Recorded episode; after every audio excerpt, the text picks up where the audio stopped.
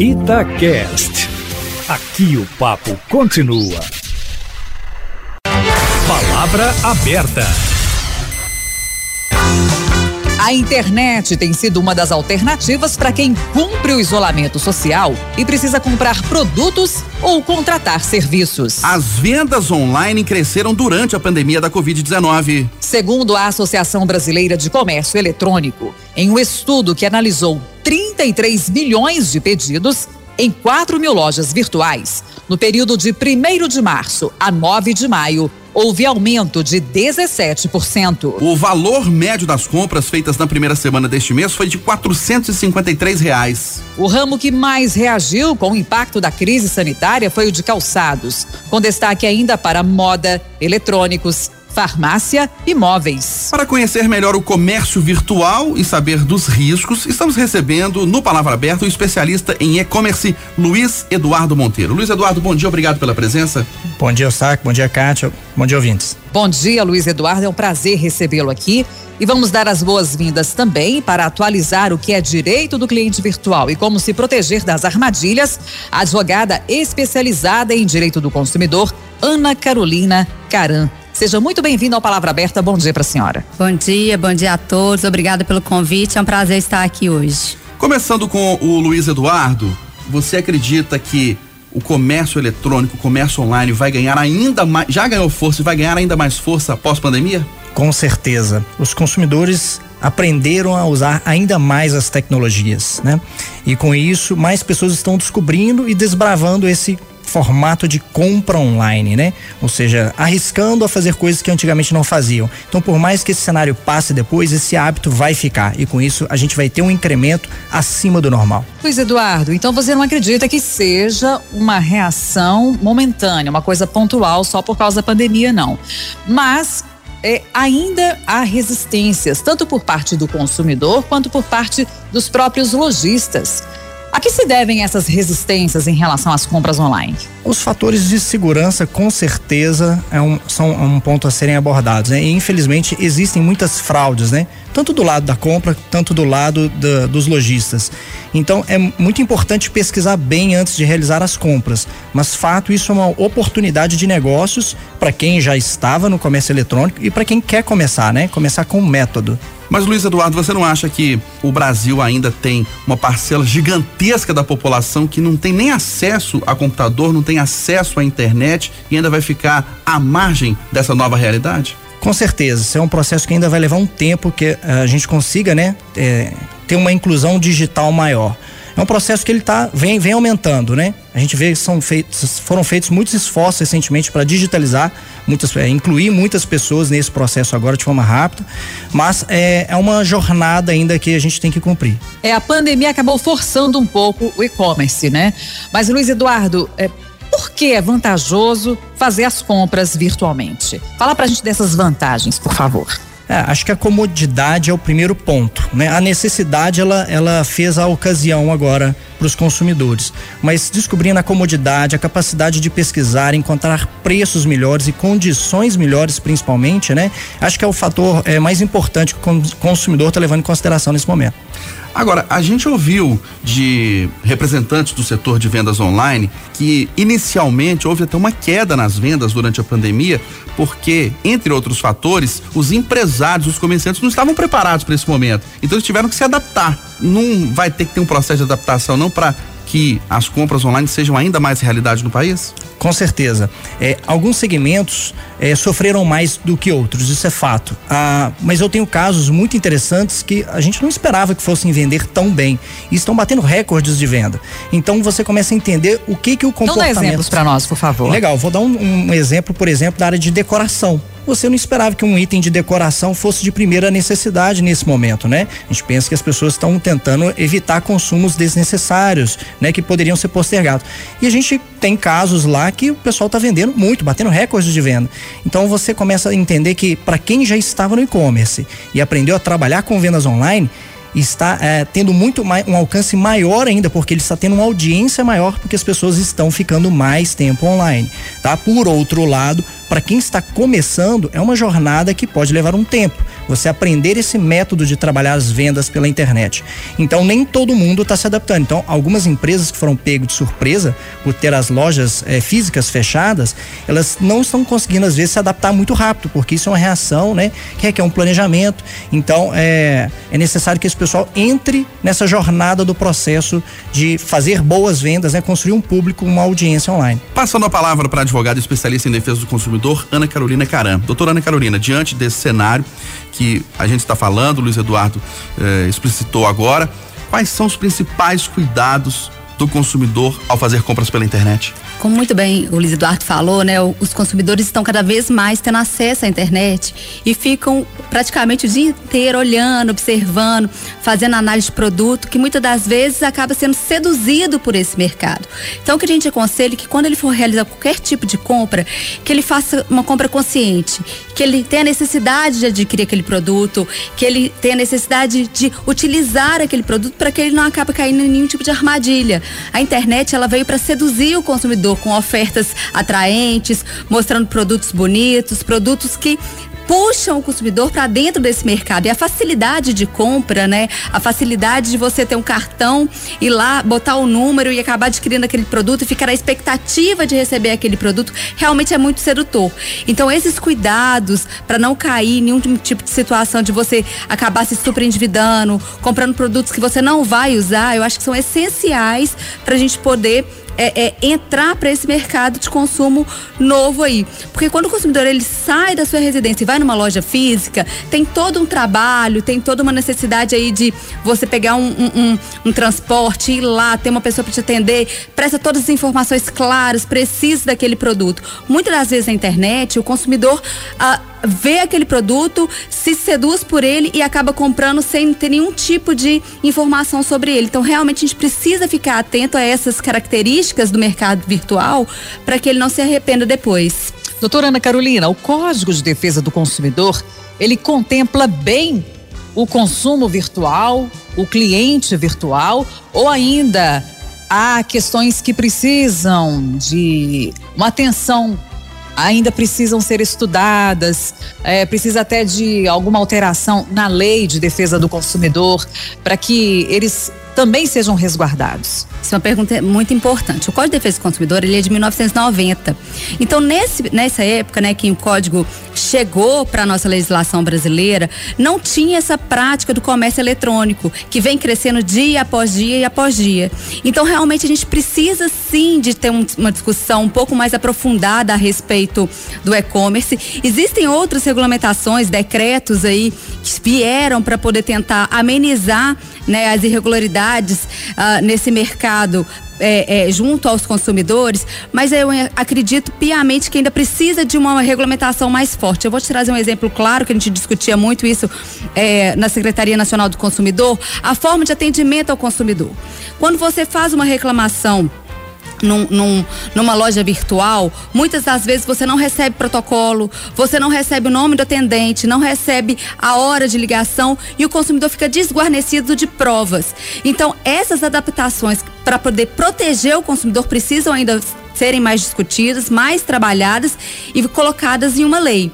Então, realmente, o Código de Defesa do Consumidor é uma norma principiológica, ela abrange todas as relações de consumo, em especial é, é, é, essas relações novas também podem né, se enquadrar a essa legislação, mas precisa sim de um detalhamento, de uma especialização para poder os consumidores serem mais protegidos. Na avaliação da senhora, então, tinha que ter uma lei específica tratando das vendas online, direitos e deveres? Já existe essa discussão no Congresso é, de, de, tentar aí modernizar o Código de Defesa do Consumidor.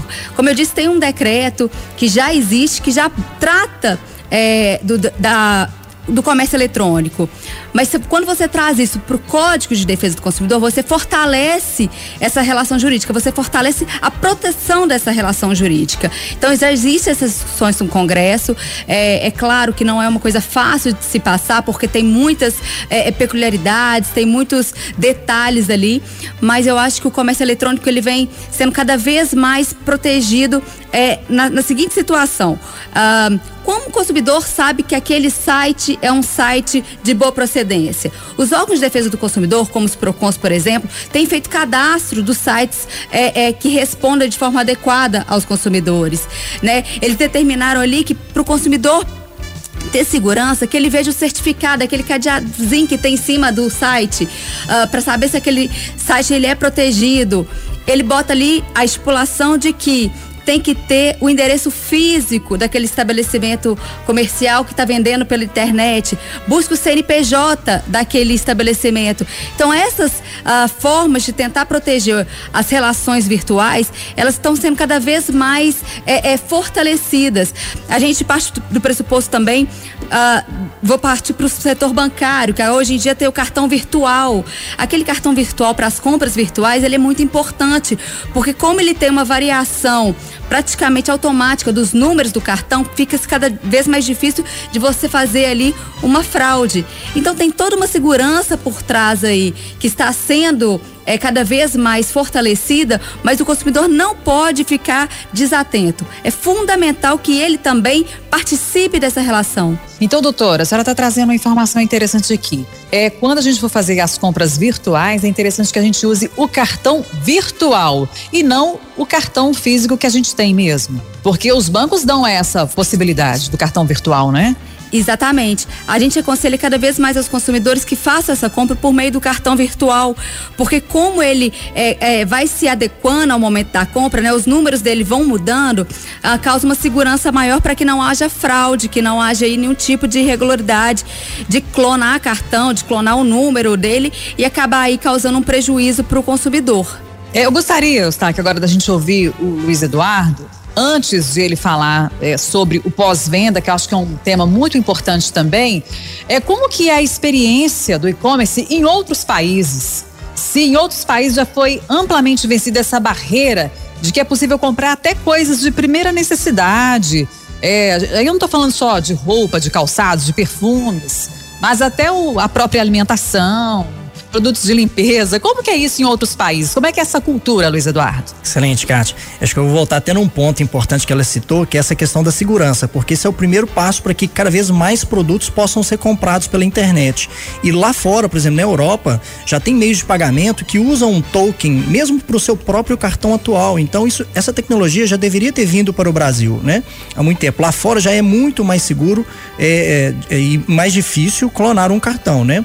Agora, ah, o governo brasileiro, né, ah, os ministérios, a parte de tecnologia estão trabalhando inclusive numa tecnologia que é o Pix, que tende a dar uma mudada nesse cenário por aqui também. E com isso, voltando à sua pergunta, cada vez mais produtos, né, vão ser incluídos nessa lista de possibilidades de se fazer uma compra online.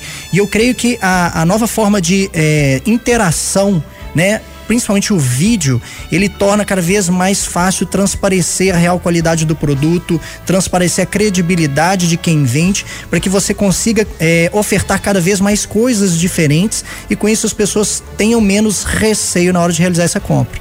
Agora, você acredita que é necessário que o setor tenha mais credibilidade no pós-venda?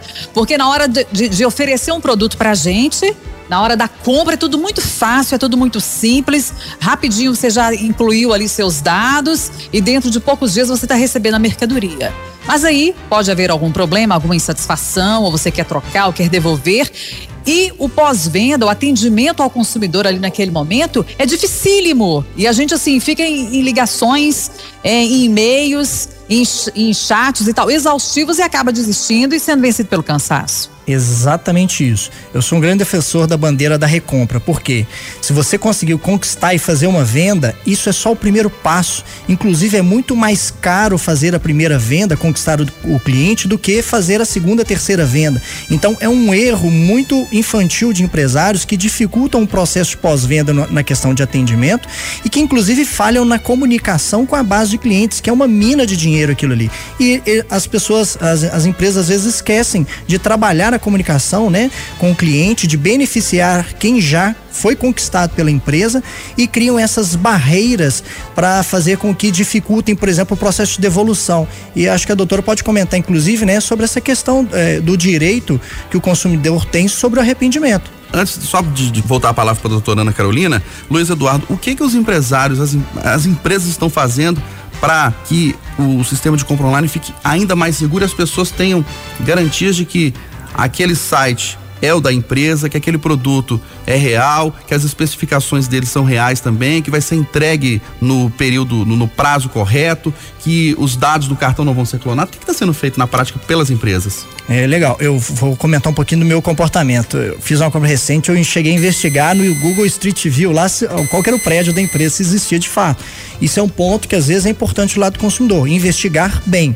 Então, quanto mais a empresa demonstrar essa credibilidade, por exemplo, pelo lado da humanização, quando você do outro vê do outro lado pessoas, né, o empresário, a, a equipe que está trabalhando as vendas, você vê que há de fato um pessoal engajado em, em entregar o que foi prometido. Né? Então, cada vez mais é importante que esse processo que é digital ele seja também humanizado. Mas hoje ainda não está, né? Porque 99% das compras que a gente faz é só com o computador. Ele só vê o produto, lê alguma coisa, já dá os dados do cartão, prazo de entrega, você não vê ninguém. Exato, mas o vídeo vai permitir cada vez mais isso. Você vê mas pessoas... é uma tendência isso? Exato, com certeza. Você, a, as redes sociais, elas estão mostrando esse impulsionamento com relação às pessoas começarem a demonstrar os produtos e isso gera um grande fator de credibilidade credibilidade para a tomada de decisão de compra do consumidor.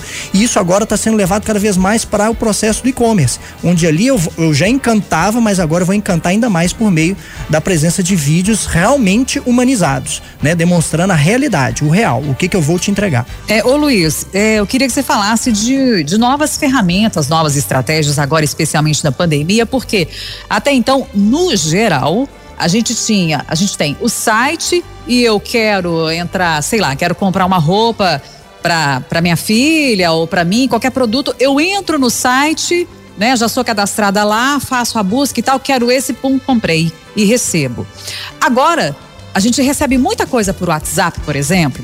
Isso é seguro? É, nem sempre. Infelizmente, eu vejo muitos casos e tem também a questão das lives, com essas lives dos artistas, né? A gente acaba caindo também em, em sites, em portais, etc. Como que é isso? Exato. E, e tem os links encurtados, né? Que eles escondem o real endereço final do, de onde você vai acessar. Então tem que ter sim um cuidado, mas o WhatsApp, né, essas ferramentas de chat eh, e as redes sociais são grandes aproximadores né? É uma facilidade. Com toda facilidade pode vir o outro lado também. Mas eu acredito que elas estão incrementando justamente essa proximidade. Quando você vê um número de telefone da empresa que você está tratando, a tendência é você confiar mais. Mas um celular é muito fácil também de ser conseguido um número de celular, né? Então é necessário que o, o, o consumidor ele consiga é, fazer uma boa análise é, da compra, né, do que, que ele está querendo adquirir e de quem, para que ele fale assim, legal, é, é, muito confortável comprar com você por WhatsApp. Eu, inclusive, peço, né, eu, eu trabalho home office há mais de três anos, toda a nossa empresa, é, essa crise para nós nem afetou tanto, e eu compro meu Marmitex com uma frase de WhatsApp. Simplesmente isso. Então, assim, é uma comodidade muito grande, né? Essa proximidade dessas ferramentas simplesmente quando, quando as empresas começam a adotar um, um, padrão de trabalho e de comunicação, o cliente pode começar a entender esse padrão também e rapidamente falar, olha, eu quero isso aqui, pronto, acabou.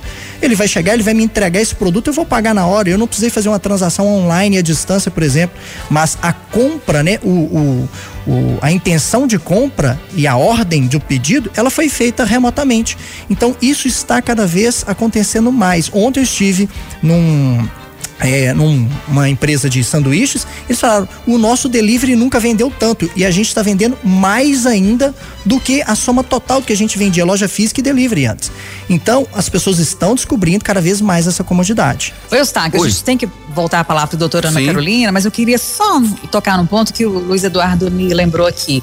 Os empresários também têm um certo preconceito de que o e-commerce é, vai se sobressair em relação às vendas físicas? Que um compete com o outro? Ou dá para que os dois caminhem juntos? Eles precisam caminhar juntos. Eu não acredito que ele vai substituir. São ferramentas, são novos meios de é, congruência, ou seja, trabalharem juntos. A gente fala muito disso na palavra omnichannel, né? Quer fazer com que o online e o offline deem as mãos.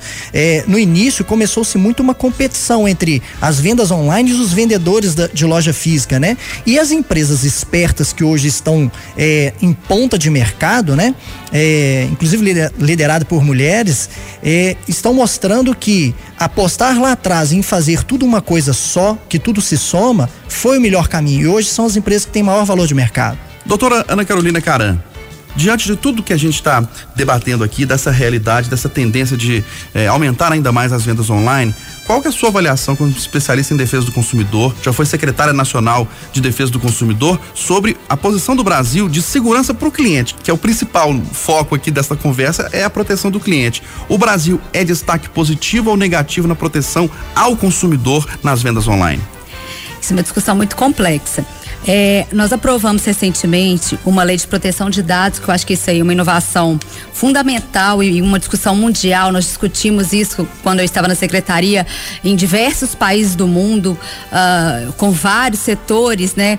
Tanto do direito do consumidor quanto da segurança, para tentar aí proteger os dados dos consumidores. O que, que são dados? São as informações pessoais dos consumidores, seja e-mail, CPF, nome, endereço, todas as qualidades que completam ele enquanto cidadão são considerados dados. Então teve a aprovação dessa lei, em decorrência dessa pandemia, ela ficou aí é, é, por mais um período para entrar em vigor, né? Foi prorrogada a sua a sua uh, validade, eu vou falar assim, mas é uma discussão mundial que o Brasil adotou. Isso foi muito importante. É, a partir dessa discussão, a gente consegue entender e visualizar que o Brasil está numa discussão mundial, né? Que é o e-commerce, né? Esses, esses, essas compras virtuais, esses movimentos virtuais estão sim sendo debatidos de forma responsável dentro do Brasil. E a partir daí a gente consegue entrar nesse cenário mundial uh, com credibilidade. Quando a gente fala de segurança, né, a gente tem, a gente ouve muito falar que a internet é uma terra sem lei, né? Que, que ali você pode colocar tudo e que a, as pessoas podem ou não cair em armadilhas. Então, quando a gente fala de segurança, eu acho que o consumidor ele tem uma responsabilidade muito grande nessa parte de segurança. Ele não pode simplesmente passar para o Estado a responsabilidade, né, de fiscalizar, de controlar, de falar, ah, eu vou é, identificar aqui e se eu sofrer um golpe eu levo para a polícia ou eu levo para os órgãos de defesa do consumidor. Essa responsabilidade de pesquisa, ela é do consumidor. O consumidor tem várias ferramentas ferramentas colocadas à sua disposição para poder é, é, buscar uma segurança aí. Por exemplo, como eu disse, Procon, Ministério Público, a própria Secretaria Nacional do Consumidor fornece aos consumidores eh, informações, listas de sites que são seguros. E a partir daí o consumidor pode fazer aí uma triagem de qual lugar que ele pode ou não comprar.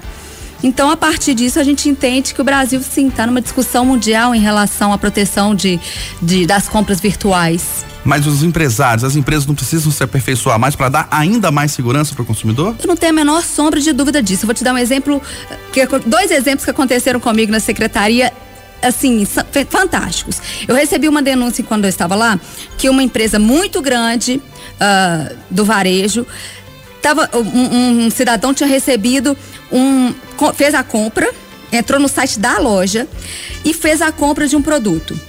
Quando ele foi pagar o, o boleto, é, ele realizou o pagamento e tudo certo e o produto não chegava, não chegava, não chegava. Ele entrou em contato com esse grande vendedor e identificou que ele não tinha realizado nenhuma compra por aquele site. O que aconteceu? Quando ele clicou para poder realizar o pagamento, os fraudadores conseguiram de alguma forma jogar para um boleto falso e ele realizou a compra daquele boleto falso. Então existem situações de grandes vendedores que o consumidor acaba aí, mesmo seguindo todo o caminho certo, sofrendo um prejuízo econômico. E uma outra coisa que aconteceu muito interessante que a gente estava vendo do consumidor comprar produtos em outra grande rede uh, de, de varejo aí pelo mercado online e quando ele recebia, ele recebia tijolos, garrafa d'água na sua residência. Então, assim, são situações é, que a gente vê no dia a dia que o fornecedor principal ele precisa cada vez mais buscar tecnologia, buscar pessoas uh, uh, sérias para que ela consiga ir atender o consumidor da forma mais adequada. Lembrando sempre que nos casos de, de marketplace, né, que são aqueles é, é, pequenos fornecedores que aderiram ao site grande, né, ao fornecedor grande, a responsabilidade ela é solidária. Ou seja, eu entrei numa loja X, num site X para comprar um produto e ali tinha um pequeno fornecedor com um preço mais barato, eu comprei naquele fornecedor pequeno que está no site principal e tive um prejuízo, a responsabilidade é de todo mundo que participou dessa cadeia de consumo. Então todos ali respondem solidariamente pelos prejuízos causados ao consumidor. É, mas aí o consumidor não fica batendo cabeça não se ele for lesado? Quando tem essa responsabilidade solidária? Por exemplo, vamos falar claramente, eu entrei no site da Americana para poder comprar pomada de assadura. Aí o fornecedor tal lá, sei lá, a loja de cosméticos, não sei o que, de produtos para bebê, tá com preço melhor. Aí suponhamos que eu recebi aqui em casa foi outro produto, ou estava vencida, não sei o que, não sei o que, não sei o que. Eu vou recorrer a quem? A Americanas ou o, o, o, a lojinha lá, fornecedor? Eu aconselho, primeiramente, o consumidor a recorrer a Americanas, porque eu, enquanto consumidora, fui atrás dela, dessa loja para comprar o produto. A minha credibilidade gira em torno dela. Mas, na eventualidade de, né, ah, a americana jogar a responsabilidade pro, pro outro fornecedor que estava lá no seu site, é, ele pode sim comunicar com esse pequeno fornecedor, mas eu ressalto que a responsabilidade são dos dois. É de todo mundo que estiver envolvido nessa cadeia de consumo.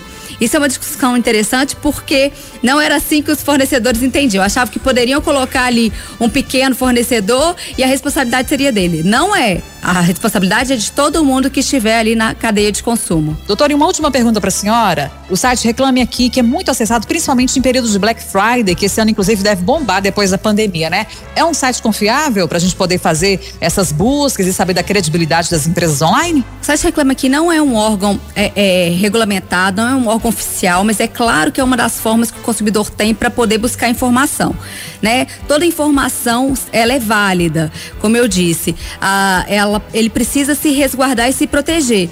Lá no site Reclame Aqui tem vários uh, índices de reclamação, índice de resolução de problema, várias informações sobre aquela empresa. Então, sim, pode ser um canal, mesmo que não seja oficial, para o consumidor aí tentar é, é, buscar os seus direitos. Encerrando então aqui com o Luiz Eduardo Monteiro, especialista em e-commerce. Quem já tem o costume de fazer compras pela internet, ou principalmente quem nunca comprou, você aconselha? Com certeza. Por tem quê? que desbravar esse, é, é, esse novo ambiente, né? É o futuro. Né? É, Inserirmos cada vez mais na tecnologia. E os riscos? Aprender a lidar com os riscos faz parte, assim como na vida, tudo na vida. E dá para comprar de tudo mesmo pela internet? Quase tudo, eu diria hoje. Em breve, quem sabe tudo. Nós debatemos no Palavra Aberta de hoje os benefícios e os riscos das compras pela internet, que ganharam força nesse momento de pandemia. Recebemos o especialista em e-commerce, Luiz Eduardo Monteiro. Luiz Eduardo, obrigado pela sua presença. Um ótimo dia. Obrigado. Agradecemos também pela presença a advogada especializada em direito do consumidor, Ana Carolina Caran. Obrigada pela sua presença aqui no Palavra Aberta, pela sua contribuição nesse debate. Bom dia. Obrigada, bom dia. Bom dia.